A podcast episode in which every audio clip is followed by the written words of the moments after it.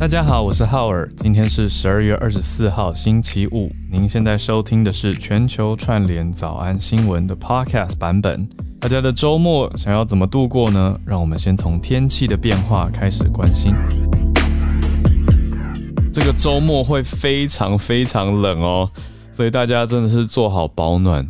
我知道我们现在听友有人在南半球，所以你听可能会觉得温差很大。我就常在想这件事情，就是我们在这边讲台湾天气的时候。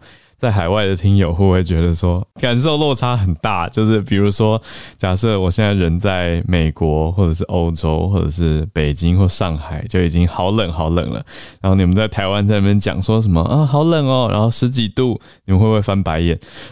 我想说，对不起哦，现在要再讲一次，就是这个周末的天气呢，低温下探十一度。好，请海外的听友包容一下这个消息。对，那 越晚越湿冷是什么样的意思呢？就是讲到说明天啦，明天的气温下探啊，北部会比较凉一点，那南部还是有一点点热。所以这是这今天的天气，北部还在十七到二十三度徘徊，那中部也是十七度多到二十八度啊，其实就蛮热的。那南部是十八到二十九度。可是大家就注意到啊，这温差很大哎，这个南部温差是一天十一度的温差，所以真的是十八到二十九，所以要带个薄外套啊，要注意一下温差变化。那东部也是落差更大，东部十五到二十七度，一天温差十二度啊。那今天晚上开始东北季风加强，北台湾会多下一些雨。我看现在台北的窗外其实已经像是雾茫茫的一片，为什么今天这么雾？对，然后气温渐渐的下降了，所以明天到下礼拜二，冷空气影响北部东半部有局部雨，那气温也会下降，越晚越湿冷哦。那北台湾平均，呃，平地最低温可以降到十一度，这是蛮冷的，所以会是有感的冷，而且加上湿气，大家的体感温度其实会降非常非常多，所以大家大家多多注意吧。那礼拜天晚上到礼拜一。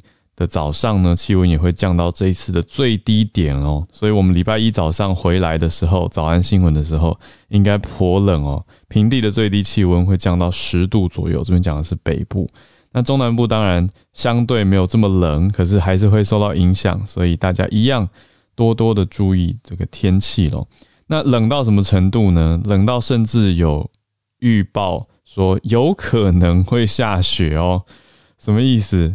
就是因为水汽，刚刚讲湿气也也够多嘛，那够气温够低，水汽又够多，是不是有机会下雪呢？这是高山地区是有机会下雪的。那今年爬过玉山的，我觉得听到的消息好像讲起来非常的不意外啦。对，比较意外的还是之前跟大家讲的，就是合欢山几十年之前是雪场，而且还真的看到照片，那一大片白茫茫，很多人在里面滑雪练习做雪训，那个我比较意外。对，就是极端气候的影响，还有全球暖化的影响，在大家有生之年竟然就可见了嘛。那嗯，所以现在这个天气呢，则是说哦，高山地区。有机会下雪，所以我觉得可能很多人会准备在看合欢山，可能会想冲合欢山了吧？对，但总之大家还是一样注意防疫哦，就注意保暖以外，防疫的呃社交距离，人太多的地方还是稍微稍稍微有一些回避吧。那真的到那边的话，口罩绝对绝对是要戴好的。那我们来整理一下今天的几则重要消息了。好，今天几则重要消息，刚才跟团队一起来整理选到的呢。我们要先讲第一则重大消息，是台湾版的数位疫苗证明准备要上路了。我想这个就是有够重大，因为对大家直接的影响。待会来了解一下细节。第二则则是来到了欧洲，之前跟大家提过的波兰法，说要优先于欧盟法，这个冲突呢，让欧盟非常非常的。严正看待。那现在呢？因为波兰不太理会嘛，所以欧盟正式提出法律上的算是动作了，要警告波兰将会失去在欧盟的投票权。这个就还蛮重大的。那波兰也马上做出回应了。我们一起来关注这个欧盟跟波兰现在的法律冲突跟这之间的关系。那如果有人在波兰的听友，也非常欢迎。对，那我们也持续欢迎如果有乌克兰相关研究跟观点的听友，乌克兰跟俄国，好，这都是偏东欧的消息嘛？对，一起跟大家提出来。对，但这一题等一下聚焦在欧盟跟波兰。第三题呢，还是在欧盟，蛮有意思的消息，看到法国有出现了大型的退休共居，很多人本来就会开玩笑说啊，以后。可能退休以后要跟好朋友住在一起啊，这样就一起生活到老，有互相陪伴。那不一定是要用婚姻的形式啊，或者是不一定要组传统所谓认知的家庭等等。那法国出现了一个大型退休共居，现在进行的状况如何？是怎么样？我们来听听，也增加一些大家对退休生活不同的想象。那最后第四则则是流量王换人做，我觉得这个。对于我们这个世代来说，应该是蛮敲响了一个警钟。什么意思呢？我们这边标题刚想了很久，故意不写流量王第一名是谁，大家要不要猜猜看？请请大家不要丢纸飞机给我，我觉得纸飞机会爆掉。好，大家在心里猜一猜，等一下验证一下好不好？第一名换人做了，Google 掉到第二名哦。流量王现在所谓流量王就是指全球的，你说点击啊。呃，点阅啊，还有使用这些日活跃用户等等的这些数字，总用户等等的数字，总体排名最高的以前都是 Google 嘛，就是大家都在用 Google 搜寻啊，那都进来用它的相关服务啊等等。那现在大家主要花的时间不是在 Google，而是在。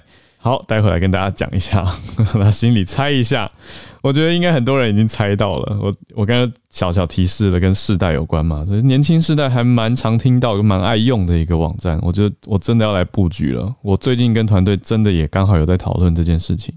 好，待会来揭晓。好，已经还是有一些人传了纸飞机给我。好，我我现在好像在玩什么圣诞游戏。没错，你们都答对了，传纸飞机给我的人。但是请不要 再传了。好，我今天比较忙，好，所以等一下会比较晚才能看大家的纸飞机。来，我们就先来关心一下台湾吧。好，我知道我们这边很多听友其实也不一定是台湾人，但是我是欢迎大家来当台湾人。什么意思呢？就是你只要心里关心台湾，我觉得大家都是台湾的一份子啊。好，所以呢。台版的数位疫苗证明下个礼拜推出了，要开放申请。好，是什么意思呢？所以听得出来这个标题就知道哦，算是不那么严格，不那不像欧洲那么的严格，但是它的确参照的是呃类似欧盟的数位 COVID nineteen 的证明。怎么说呢？是针对欧盟来合作的。因为这个消息的完整说法呢，其实是欧盟今天开始承认台湾所核发的，哈，严格说起来是昨昨两天，哦，就这几天开始承认台湾核发的 COVID-19 疫苗接种证明书，所以入境欧盟会加速了。所以中心指挥中心的指挥官陈时中就说到，台湾版的数位疫苗证明呢，下个礼拜会推出，就是过完圣诞节这个周末啦，那到时候开放民众申请来使用。所以提出来的是欧洲经贸办事处，昨天呃前几天就宣布说，呃欧盟执委会执行委员会会承认台湾核发的 COVID-19 疫苗接种证明书跟欧盟核发的欧盟数位 COVID-19 证明具有同等的效力。那我们节目很幸运有欧洲的听友跟我们补充嘛，所以我们节目的大家之前如果刚好你有在。Clubhouse Live 的话，可能就有看过 Zuzu 贴出来的欧盟数位 COVID-19 证明，但当然，当然我们看到当时那个是，嗯，那个是荷兰的吧？就是我们看到荷兰或是德国的其中一个界面的样子。那现在呢？未来你是在台湾接种疫苗的人，就是我们像房间里面应该很多人有接种过疫苗。那我们入境欧盟国家的时候，只要扫描数位证明，就可以快速的比对施打疫苗的厂牌了，就可以加速入境欧盟国家的程序。那下个礼拜会推出，意思就是现在正在紧锣密鼓的有一些细节吧，还在筹备当中，所以到时候就会提出来了。那就有媒体问到说，那。国产的高端疫苗会不会列在这个跟欧盟互相认证的疫苗里面呢？那这一次跟欧盟洽谈，主要证明是证明的有效性。对，所以欧呃疫苗厂牌的认证方面，各国的标准不同，所以意思是还是要看各国的认定来说。那所以这个详情。就是高端到底其他国家各个国家认不认，就要再看各个国家的规定啦，就是这个意思。所以到时候如果我们这边跟欧洲需要来往的听友，那这应该是一个蛮重大的消息，大家多多注意一下喽。所以比较针对欧盟的一个台版数位疫苗证明的消息啦，那相对来说，并不是要求在台湾的时候你去哪里都要出示，所以还是没有这么的严格的规定，还是没有强制要大家打疫苗的，所以让大家知道这件事情也是跟欧盟一些地方规定蛮不一样的。我们再来关注到第二题，欧盟正式针对波兰启动了法律程序。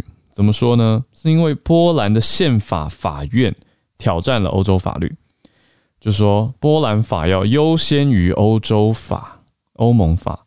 那布鲁塞尔方面呢，就是讲的是欧盟在这个礼拜三就针对这件事情提出了针对波兰的法律程序。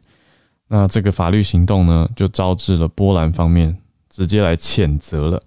这个要回溯到今年十月的时候，波兰的宪法法庭裁定说，波兰的法律如果跟欧盟的法律冲突的时候，那波兰的法律会优先于欧盟的法律。可是当时加入欧盟的时候，其实成员国就已经答应了啊，就说成员国是有义务让各国自己的法律要符合欧盟规定的。我想这个大家应该蛮能理解的。欧盟当时的共识就是大家要有一个共治的概念嘛。那在这里面加入的人应该都要答应说，我们都以欧盟为最高依规。但是现在波兰却提出来，在十月的时候裁定说，我们要优先，如果冲突的时候会以自己的本国法优先。那在十二月二十三号，也就是昨天时间，欧盟的委员会呢就启动了一个针对波兰的法律行动，就说今年因为十月的时候，波兰宪法法庭两项裁决明确挑战欧盟法律的首要的地位嘛。那也对这个法院的合法性提出了质疑，所以欧盟的经济专员就有一位专员指出说，欧盟的委员会认为波兰的宪法法院这样裁决，你就违反欧盟的相关规定啊，所以波兰的法院也不再符合欧盟条约的要求了，所以不再是依欧盟法设立的独立公正的法庭，所以有点像是欧盟裁决出来说，也不能说裁决啊，就是经济专员的看法。啊，认为你这样就不符合了，所以就强调在共同的欧盟价值底下呀，你的条约之下的权利要受到保护啊，等等等等等。那欧盟这次的法律行动第一步呢，就是发送了一个正式的通知函，很像是我们讲的纯正信函的概念，就正式通知说波兰你要做出回应哦。那波兰政府就要在两个月之内回信，要回函，如果不遵守欧盟法院的裁决的话。波兰会面临巨额罚款，而且可能会丧失投票权。那波兰总理就已经回应了，就是当然还没回信，可是他已经对外公开讲话，他就谴责欧盟的这个决定。他说，这就显示出欧盟的民主集中倾向跟官僚集中倾向。哦，这出现了一个这是对民主的一个质疑，我觉得大家要小心看待这件事情。那波兰还说。那我们波兰的宪法法院是满足所有有关独立的要求，这是什么意思呢？那波兰的宪法法院是真正的波兰共和国的最高法律。如果欧盟委员会误解了欧盟条约的第五条，叫做划定联盟跟国家权限的原则，那这显然是有问题的。所以这有点尴尬，这呈现出来就是说，波兰他想要有自己的主体性跟完整性，但是他意思他也没有要。离开欧盟啊，但是又觉得欧盟这样管太多，白话文是这个样子啊。那当时十月二十七号的时候，波兰就已经被欧洲的司法机构判处定期要缴付罚款了嘛，每天一百万欧元等等等。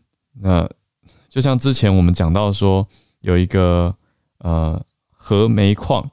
但是华沙也是被判处每天要缴纳五十万欧元，就是影响到邻国嘛。但是华沙也就是波兰的首都，就也拒绝付款的。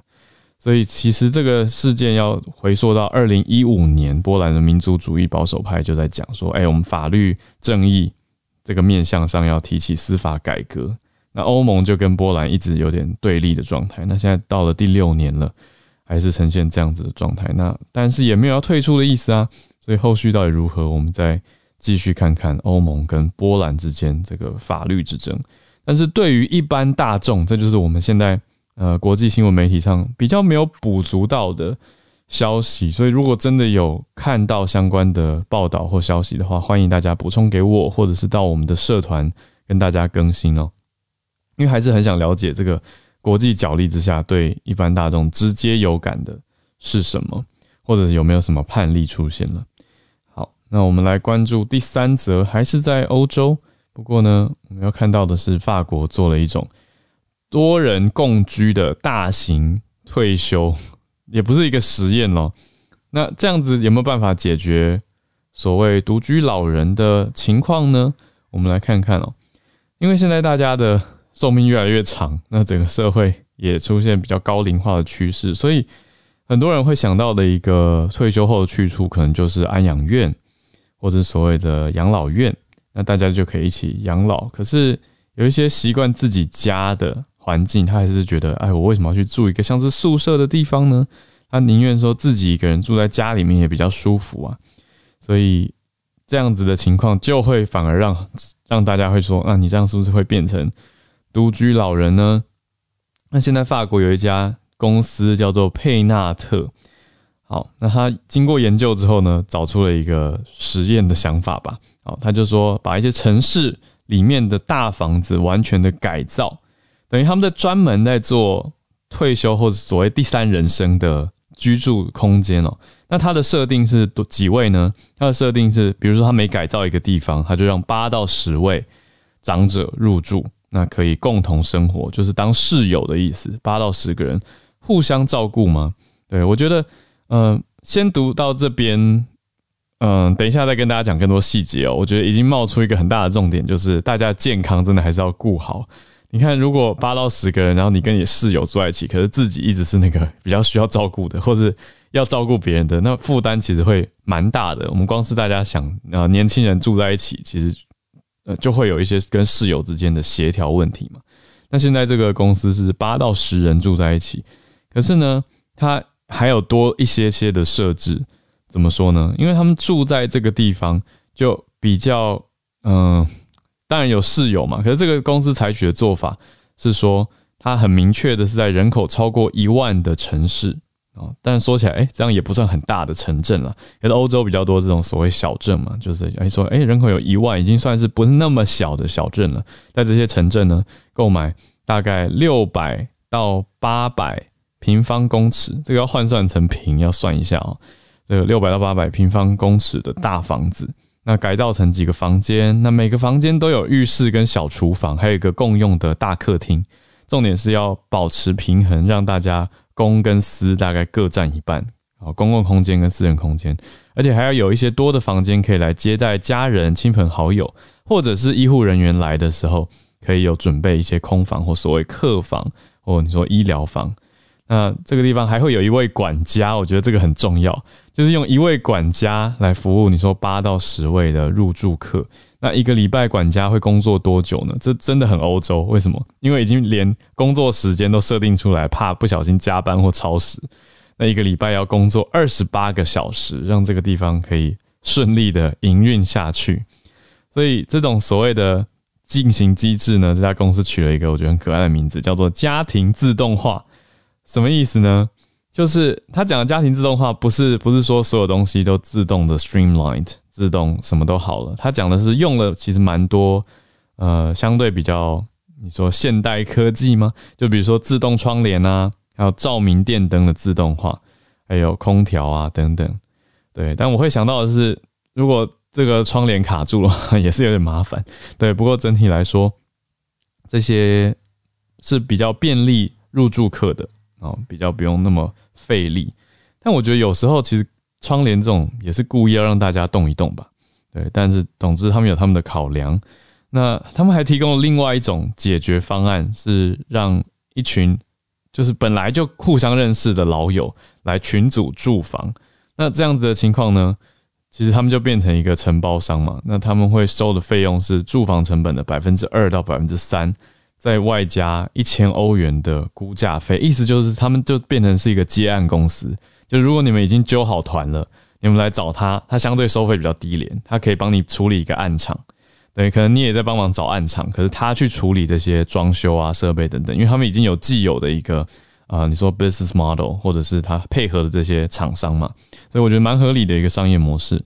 那估计到二零二四年就可以建造大概四十个这样子的住房专案，听起来蛮不错的诶。那四十乘以八到十，对啊，那就你说最高可以服务到四百位长者了，在这两三年的期间内，而且。看看喽，就是看他接下来市场受欢迎的程度。对，那他的方法找的管家可能也会找比较年轻的年轻人或体力比较好，那能够去适合跟老人互动。我会想到的是，嗯，也许是相关长照科系。呃，前几天刚好才跟一个创业家在谈话哦，提到我觉得他的观点非常好。他做的项目是叫做第三人生，他就提出一个很好的问题，我觉得大家也可以思考一下，就是他说为什么现在所有的经费都投入在照顾，而不是老人的活动或价值？就是其实长者他们是想要呈现自己的价值，他们不想要觉得自己没有用，好像只是被照顾的一方。所以长照投入这么多的金钱，可是相对要怎么鼓励长者有更多的自我发挥跟自我实现呢？那这个专案他们叫做第三人生，大家有兴趣可以去看看哦，因为他们给我我觉得蛮多的启发的。我觉得嗯，那他们做法很有意思，他们是培养首领网红，就是长辈去当网红。那这个网红当然是一个比较热闹的噱头，其实重点是在网络上呈现自己的，你说知识也好，或者是他们所贡献、他们所努力的，那其实很有趣。他们的一个专案里面就有带一位。阿嬷去环岛，而且二十四小时内骑车、骑机车环岛，还蛮猛的。那有上一些新闻网站，所以我觉得，哎，其实可以跟这一则法国的共举一起来思考。那他们，我们也会常常想到说，哎，是不是要找长照相关科系的学生，或是引法健康相关的学生来做这个管家？当然是很适合，因为他们有相关的训练。可是我我觉得重点是，除了照顾之外，可不可以带动一些社群的活动？比如说，我可以想象的是一个很会带活动的年轻人。他就带着长者，可能每个月有一个有趣的专案，然后大家可以为了那个专案要去哪里做准备，那其实就会生活很丰富了，就不是只是说照顾与被照顾者之间的关系。我觉得这些都是大家可以很多去思考的。那作为我们这个中间世代，我觉得也很希望长辈或家里的长者都能够有自己的兴趣吧，就是不要退休以后只是。嗯，好像没有工作就失去了自己的价值一样。那其实对于晚辈来说也会是一个负担。那对，讲到一些个人想法。好，我们最后一则呢，要公布答案了。好，其实大家很厉害啦，大家刚纸飞机都丢进来。流量王换人做换谁？哦，今年我们现在年底了嘛，所以今年的流量王呢，最受欢迎的网站呢，哒哒就是 TikTok。好，我还是要讲一下哦，TikTok 分成两个版本。啊，呃，传统上大家。就说大陆版啊，还有国际版。那其实我觉得这很很有趣，是因为我们在讲大陆版的时候呢，它就叫抖音啊，中文的这两个字。可是到国际版的时候，它其实是没有中文名称啊。你真的要严格讲，它就叫抖音国际版吗？对。可是因为它只要到的国际版，它就叫做 TikTok，所以直接讲 TikTok 其实讲的就是国际版了。那其实一般讲抖音指的是大陆版。那两个。其实蛮不一样的哦，就是商业模式，这个我们在早安新闻有跟大家提过嘛，就是你说抖音啊，这个纯中文原声啊，大陆版的，它的功能多很多很多，那它的互动性啊，商业直接导单啊，直接下单呢的功能都多，非常的多。我没有用过，但是我看人家用过。那相对国际版是大家都可以下载、都可以用的，哦那就是我们讲的 TikTok。那它挤下了 Google 的宝座，现在成为流量之王。那大家很意外吗？还是觉得不意外？还是嗤之以鼻呢？因为我知道很多人都一直觉得啊，抖音好像就是没什么内容。但是我真的，我有跟大家讲过了嘛。现在我觉得，你说有内容的创作者去了抖音之后，会做出什么样的东西？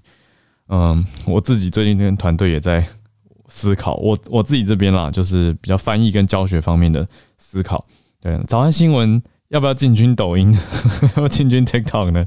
我们再来想一想，也想过哦。跟小我跟小鹿是认真有讨论过这件事情的。你说不只是 TikTok，还有到 YouTube Shorts，就是 YouTube 的短片，你就看得出 YouTube 其实也在赶快应对这个趋势啦。这个叫做什么趋势？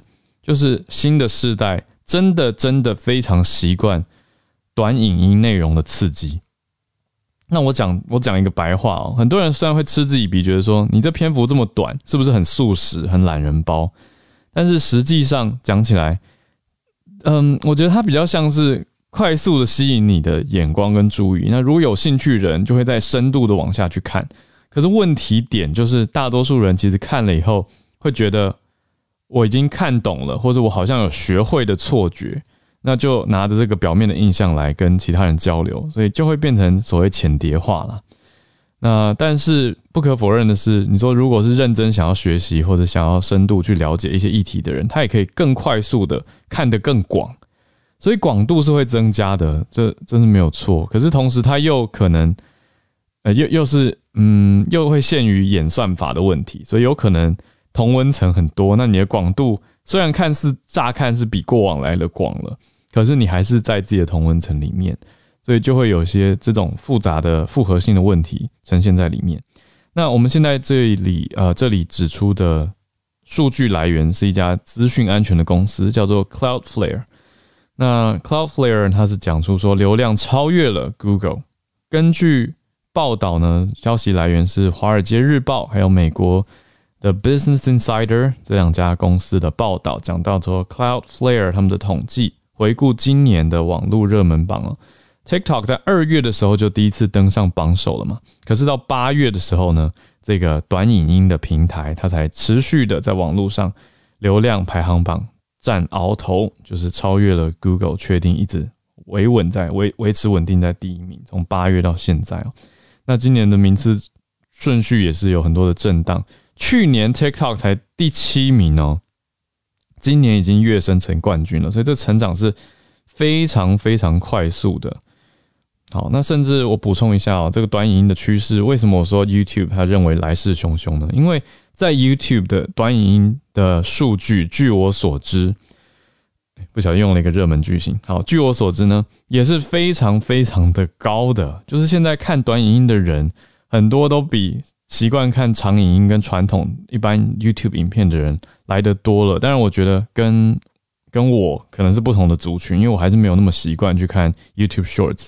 可是我为了社群的工作，必须要开始去多看一点点了，甚至也要布局，可能就是把一样的内容放，同时放到 TikTok，同时放到 YouTube Shorts。所以现代创创作者，如果你要多平台经营的话，也会是蛮辛苦的一件事情。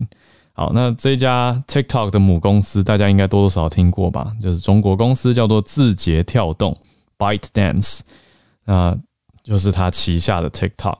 从二零一八年八月跟另外一款受欢迎的应用程式叫做 Musically 合并之后，就进成全球版了嘛，就国际版在全球上架。那特别是疫情期间，TikTok 下载量暴增，那让各年龄层的人都上来到使用这个应用程式。因为以前大家都觉得啊，那个是小朋友或青少年在用的平台，可是现在上面的内容真的是越来越多，而且随着你用的、你看的都是什么主题，你眼球停留秒数比较多的是什么主题，这个演算法就会给你比较相关的，等于你在训练它，它也在观察你，那它也会投放相对应的内容给你，所以这个流量王。绝对是值得注意的趋势，或者是大家有兴趣的话，你去看看 YouTube Shorts 吧，门槛会比较低一点，因为你不用再去下载一个别的东西，就是那个感觉是非常非常像的。好，我们来欢迎大家举手来跟我们分享你所关注的消息哦。来，我先邀请到的是 Charles 老师，Charles 老师关注的是汉堡相关的消息，就是这个到年底了，所以很多的企业或公司都会做一些年度。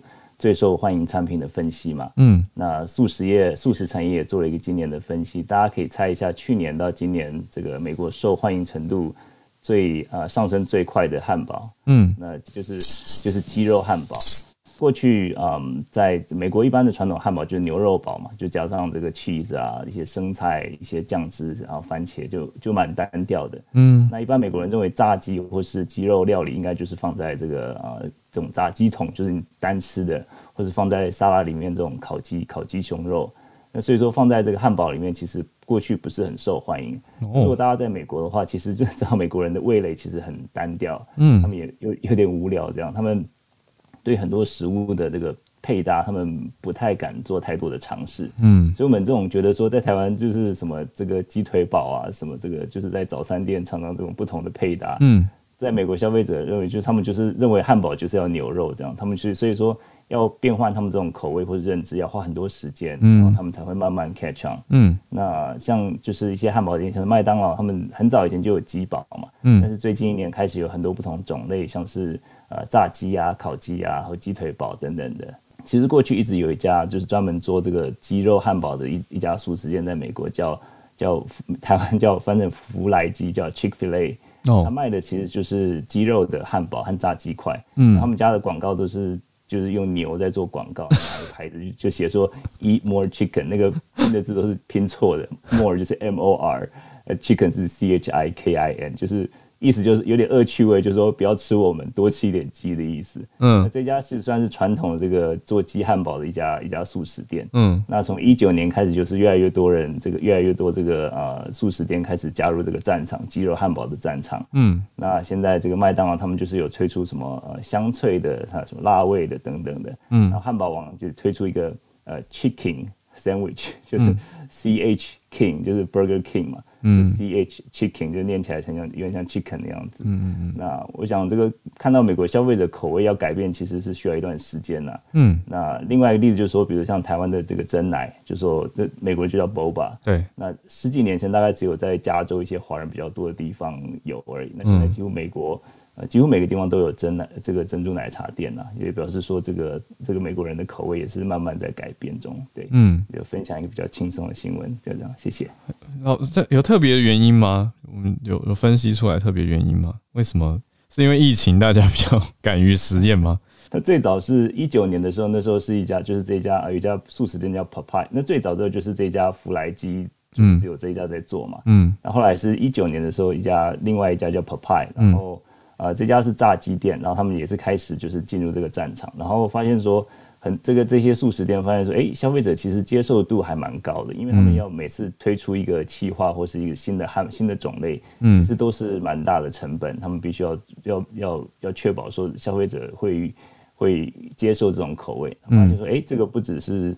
呃，不只是这几家小众的，而且就是说一般的消费者好像都蛮能接受的，嗯，所以说这一下大家就开始加入战场。然后过去一年这个鸡肉汉堡啊，就是这种就是还蛮蛮受欢迎的，对，嗯。那我自己是觉得这个，我自己觉得我还蛮喜欢 Chick Fil A，就是这个福来鸡的，对，嗯，里面做的都蛮好吃。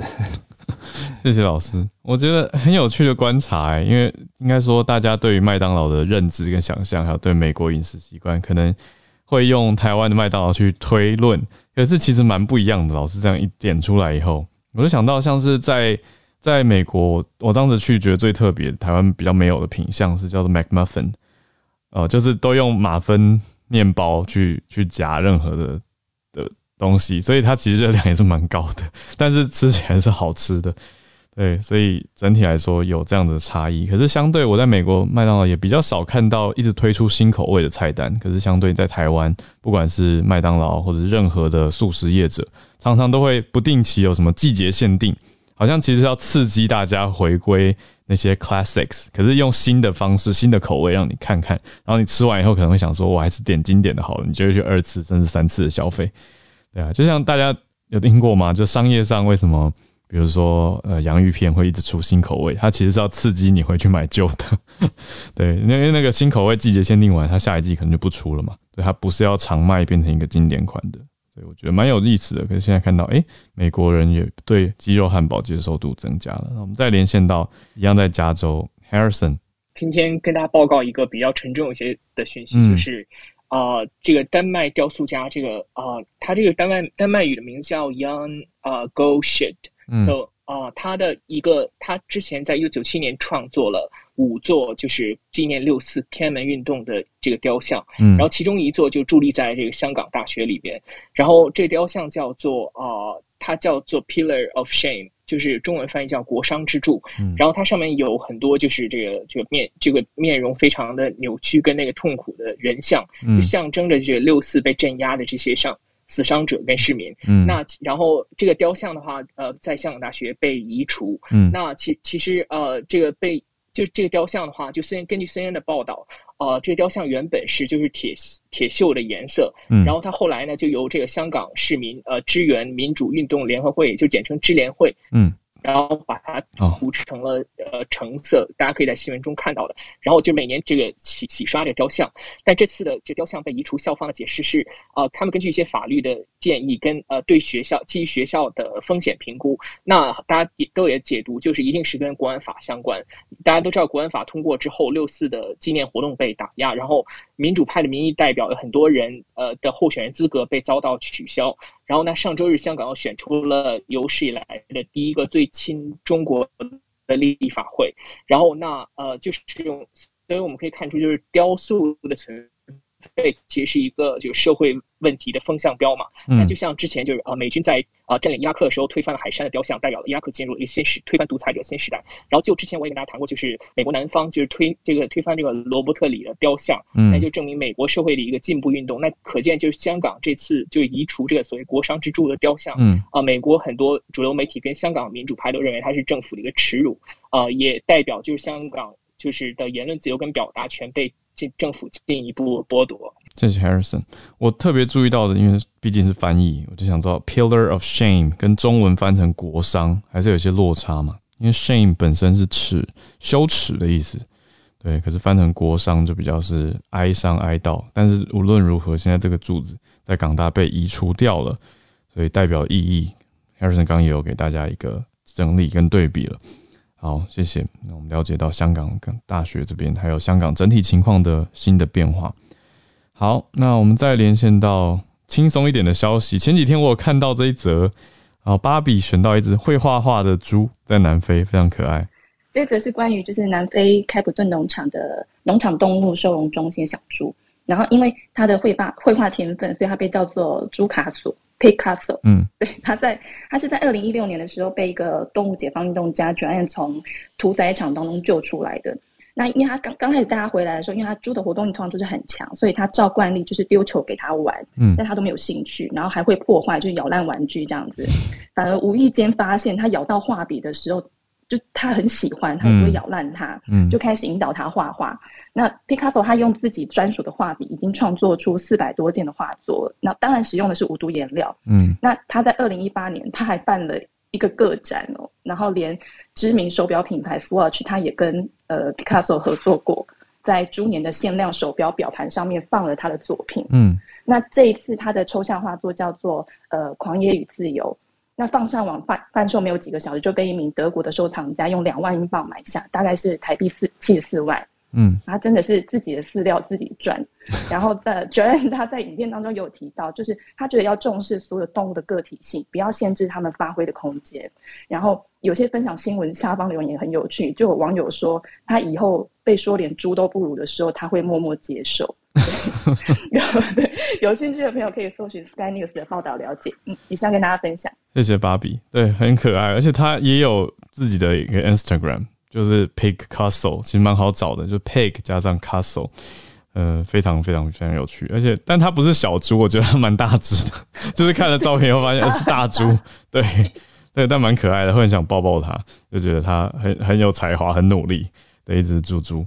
好，不是 我们我们有一个猪猪好，谢谢芭比。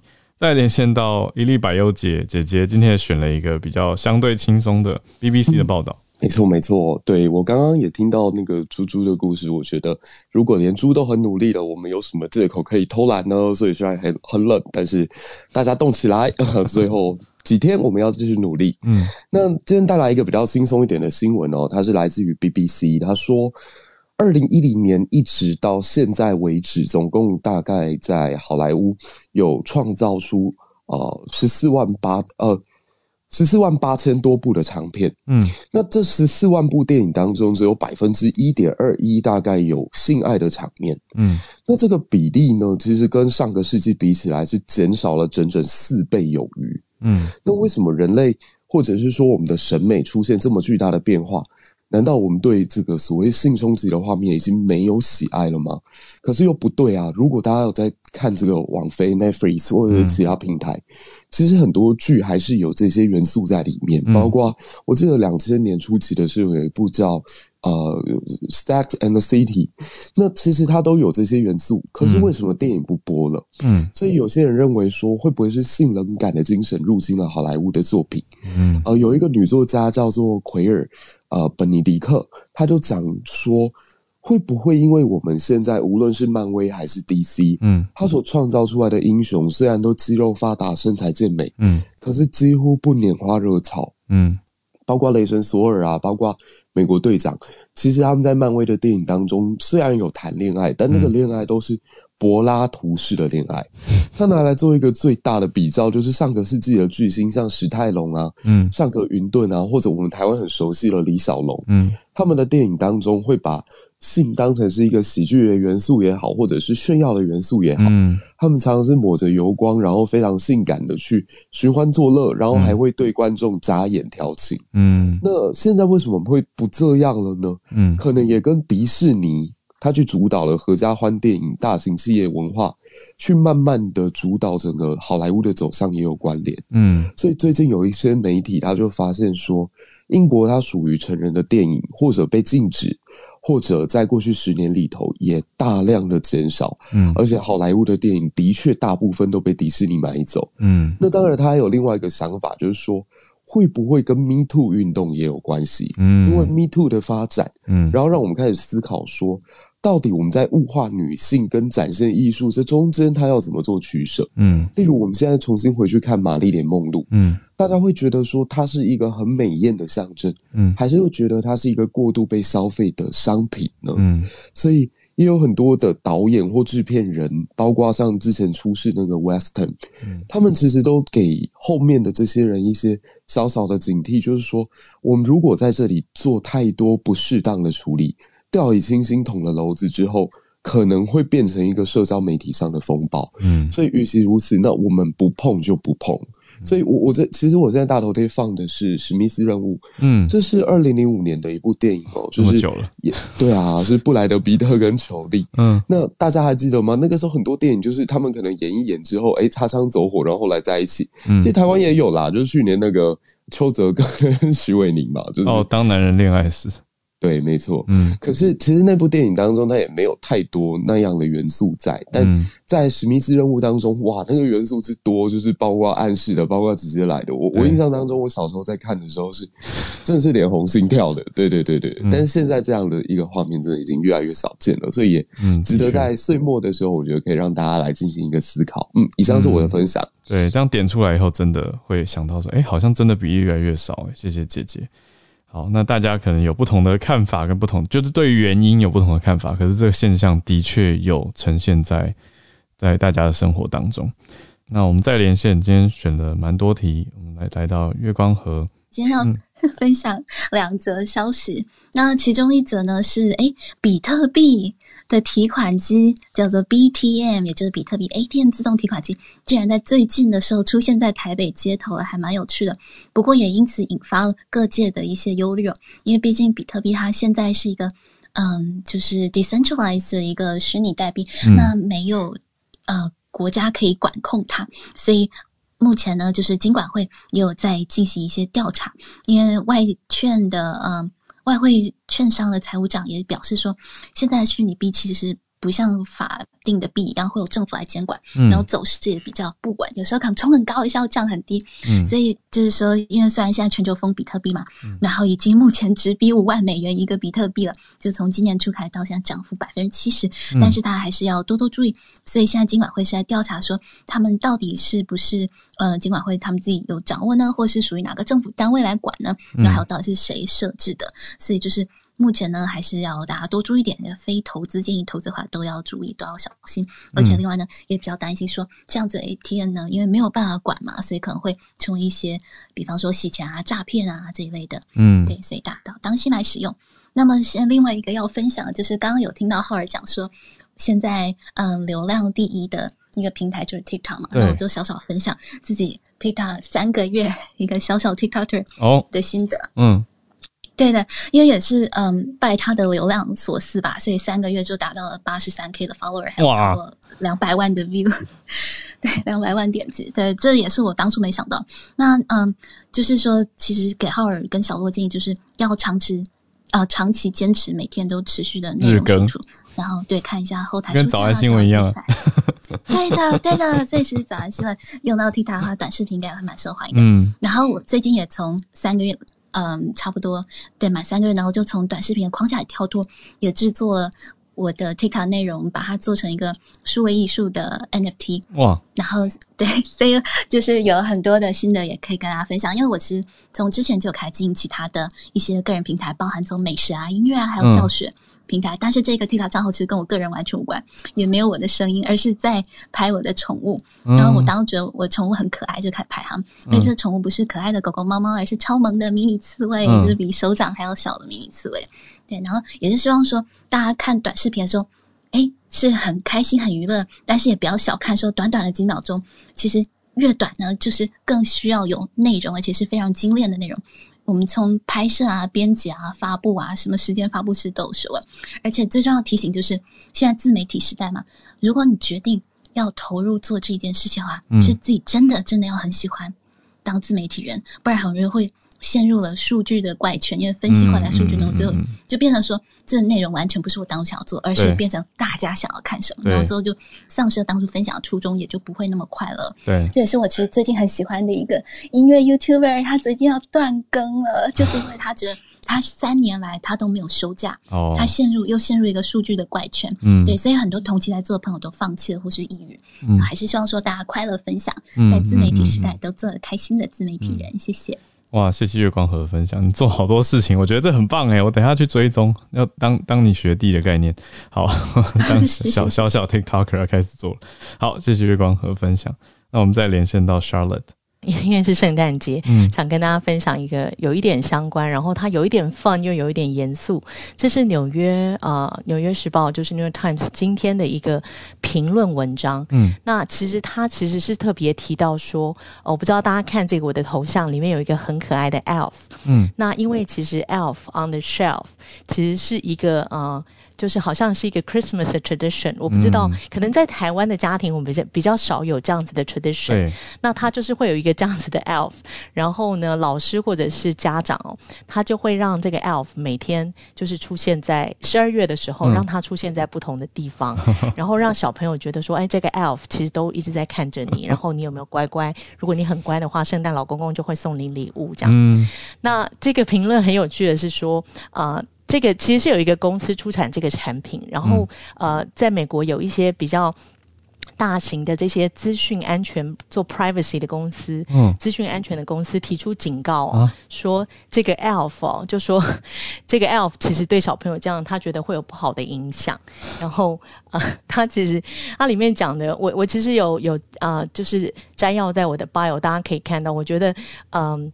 他他那边就讲到说，呃，因为呃，这个好像是让孩子哦习惯说你是受到监视的，那他觉得 受到监视这个对孩子不是一个很好的 lesson。嗯那这个 Santa 呢，好像 Santa 送了一个 spy 啊，在你的周遭，然后让你把这个监视变得非常 normalize，在在 normal life。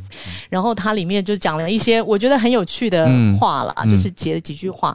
他说，呃，希望孩子呢要有。有一个就是不要习惯受到监视，即便是以一种非常可爱的嗯，in adorable ways，那即便以一个非常 pleasant 的方式，那呃习惯受到监视，对孩子来讲，其实对他们的道德观不是这么好，嗯。因为他觉得他希望希望所有的孩子是啊 be a good person because she wants to be a good person，嗯就是他是真的希望想做好，而不是因为他正在被看这样，所以他觉得。呃，一方面有资讯安全跟 privacy 的，就觉得啊，好像这个。Elf 就是跟就是 Santa 派来的 spy，然后平常就会在家在家或者在学校看着这个这个孩子。嗯，那他说，如果你要培养孩子的这个 sense of autonomy 跟 independence 的话，他觉得这个 Elf 不是呃不是一个不是一个很好的 lesson。那这个公司呢，当然也有一些就是有有一些老师跟这个公司其实都有发发出一些呃回应哦，就说这个其实只是呃圣诞节的一个 tradition，然后希望呃。这个这个 elf 呢，其实他主要是会观察小朋友这些 nice list，然后他们好的行为，然后呃，在呃，在这个 tradition 的部分，其实最主要是要带来整个 family 的这种 Christmas 的 spirit，这样。嗯嗯。那这有就有一个有一个这样子的蛮 fun 又蛮 serious 的评论，嗯，对。那我就觉得很有趣，然后想跟大家分享。那呃，我相信大家有听过一首歌，它这个结尾就是写说，就是那个 Santa Claus is coming to town。对。那大家记得第一句话吗？You better watch out。对。然后你可以看整，你可以。那因为今天他讲了，然后我才看见他整个歌词。那其实他就是写说，呃，这个歌词就是 “You better watch out”，但是啊 ，“Don't accept spies just because they are elves. Santa spy is watching your kids.” 就是他，他其实对啊，他其实就是给大家一个提醒，就是啊，让让那个孩子哦，就是让家长在教孩子这些 Christmas 的这些好玩的 tradition 的时候，其实啊，不要。 呃，不要忘记，就是建立这个孩子关于隐私权的观念。嗯，然后他里面有一句话是说，他不想要诉 Santa Claus，因为他没有得到同意，就在小孩睡觉跟醒着的时候都看着孩子。嗯，啊，这是今天我想跟大家分享，我觉得很有趣的一个评论。嗯，很有趣的一个观点，也是独立思考啦，就提醒大家这个 consent 同意的重要性，跟被观看或被监看。对，当然是一个很有趣的角度去去 approach 传统。那谢谢 Charlotte 带来这个。对，那大家也可以有不同的观点跟不同的看法。那我们再连线到戏骨 James，因为听到大家在讨论这个 TikTok，然后也想说也来分享一个关于 TikTok 的新闻。呃，这个新闻是关于 TikTok 它未来的，想应该是走向或是它的这个 strategy 呃策略的部分。啊，最新的新闻好像是三天前的新闻，就是说他们呃 TikTok 决定跟一个叫做 Virtual Dining Concepts 啊简简写叫 VDC，像是一个呃 Ghost Kitchen 做外卖的一个新创公司来一起合作，嗯，然后决定要在全美开三百家呃这样子的一个餐厅，然后二零二二年可能会增加了一千家，然后他们要卖的东西是什么呢？啊，就是他们呃一些网红创造出来的一些餐点，在他们 TikTok 平台上面，嗯，然后这些。餐点像是呃，目前呢有公布的是呃一个用很大块起司啊来烤，然后做成了一个意大利面，还有用玉米呃用比较特别的切法，做成了一个像是呃乐牌的一个概念的一个玉米乐牌，嗯，然后最后面是一个炸的呃意大利面的算是薯条概念的东西，嗯，都是蛮特别的餐点，对，然后。这些创作这些餐点的人呢，呃，creators，然后他们都可以得到一些相对应的呃收入，然后可能会得到一些呃呃公关的一些 support，嗯，让他们可以更方便来推他们这些产品。然后在他们的官方的宣宣，就是呃呃新闻稿上面有说，他们这样子的一个新的产品，其实不是说他们要让食物把食物呃，就是目标不是在呃做外卖，目目目标其实是。呃，做出一个新的呃不同的呃一个 outlet，就是让他们的平台的创作者可以有不同的方式来呃增加新的收入这样子的部分。嗯，我个人觉得说这个这样子的一个策略呃很蛮特别的，比如像是说呃用不只是要呃占领，就是这个像刚刚浩有提到的这个第一的这个虚拟串流的这个流量的龙王王王呃王者，他可能还要在。真正实境里面要做出一些动作，然后来做一个虚拟实境的的结合，这种概念觉得还蛮特别的。对，然后说不定以后呃，可能可以在什么 Metaverse 里面啊做实物，然后说不定过过一两个小时就会有人送过来到你家门前，嗯，蛮特别的一个结合。嗯，对。然后桌面呃，就可能提一个吧。其实 TikTok 他们最佳的一个武器或是一个呃工具是他们的推荐引擎。嗯，这个引擎。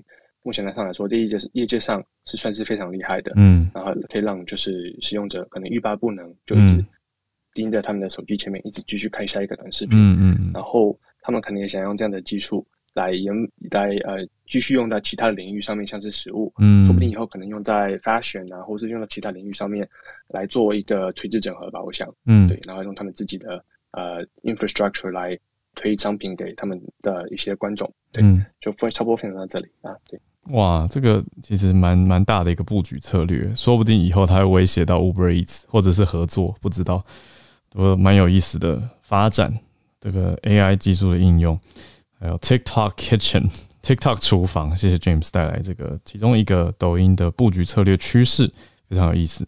那我现在也邀请孔医师，我们昨天有提到那个 FDA 通过辉瑞的口服药了嘛？吼，那我有说，哎，那默克不知道怎么样？嗯，哎，结果连续两天，他第二天通过了默克的口服药。嗯，那可是这两个药，因为我们说过了嘛，一个这个呃，最后做出来一个是九成的防护力，嗯，防护你到从轻症眼进到住院或重症等等死亡。嗯，那一个是三十 percent，所以效力似乎差了三倍。哈，嗯。那现在看起来，FDA 批准这两个药有有微妙的不同哦。第一个是年龄不一样哈，那个辉瑞药物有批准在十二岁以上，嗯，就是这个青少年是可以用的哈，嗯，那呃四十公斤以上，嗯，那可是呃默克的药只批准十八岁以上，那一个是因为做临床试验的关系哈，一个是因为它学理上有一些。呃，导致那个他他他的 wording 是说，可能对生长中的软骨，呃，或是什么，诶，软骨还是什么，会会会有影响，所以不太适合青在发育中的青少年使用。嗯，这个跟我们临床上有一些抗生素有类似的结果，可能是在动物实验有看到。嗯，所以他有有学理上的呃担心，所以不想让他。让青少年使用，嗯，那同理，它也不让孕妇使用，哦，就是类似的抗生。嗯，那所以呢，在使用上，它还有写一点，当然，这个使用的条件都一样，就是你是要轻症，在有症状的十天之内，嗯，比较初期，然后你要有至少一个重症高风险的因子，那都是医师处方药，不是你随便去药房可以买的，哦，嗯。基本上是这样，可是默克还多了一条，默克就多了一条说，呃，是这种状况，然后你其他 FDA 批准的药物哦，都都没办法使用的话，嗯，就是所以就意思就是好像把它摆在比较后线的意思了，嗯，那这里可以再顺便很快的提一句，瑞德西韦啊，这这这两天也有发表一篇临床试验，嗯，诶。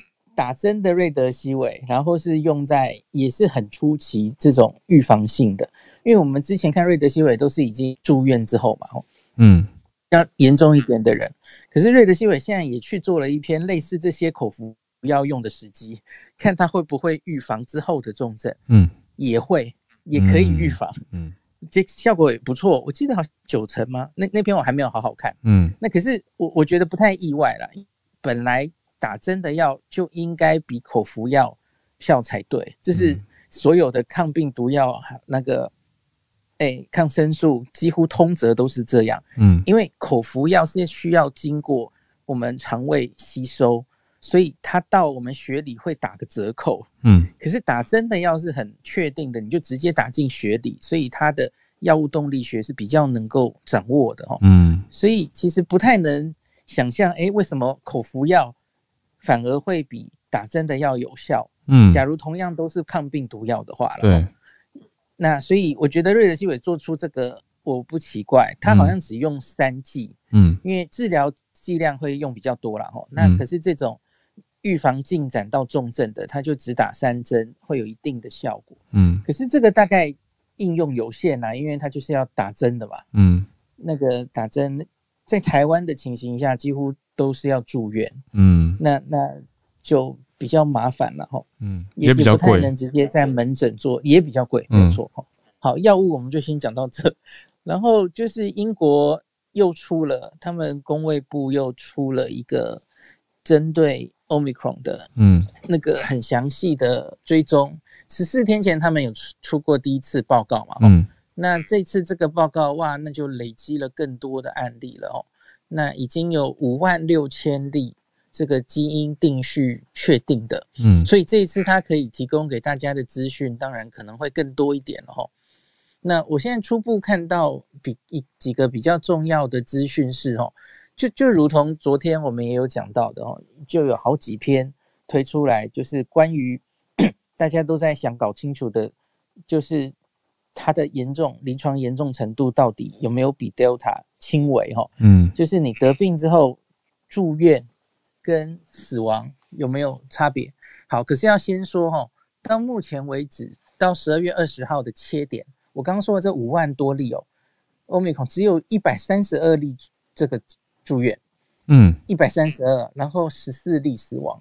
那他看到的重症跟死亡很明显，那个数字还很小，嗯，所以因此这这么小的数字，这么小的样本，它是很难去做出很比较确定的呃统计学的意义的事情哦。所以这一部分大概还需要再累积多一点资料。嗯，那他也再次强调，虽然现在有五万多例了，可是其实在英国基本上还是比较年轻的人感染。嗯。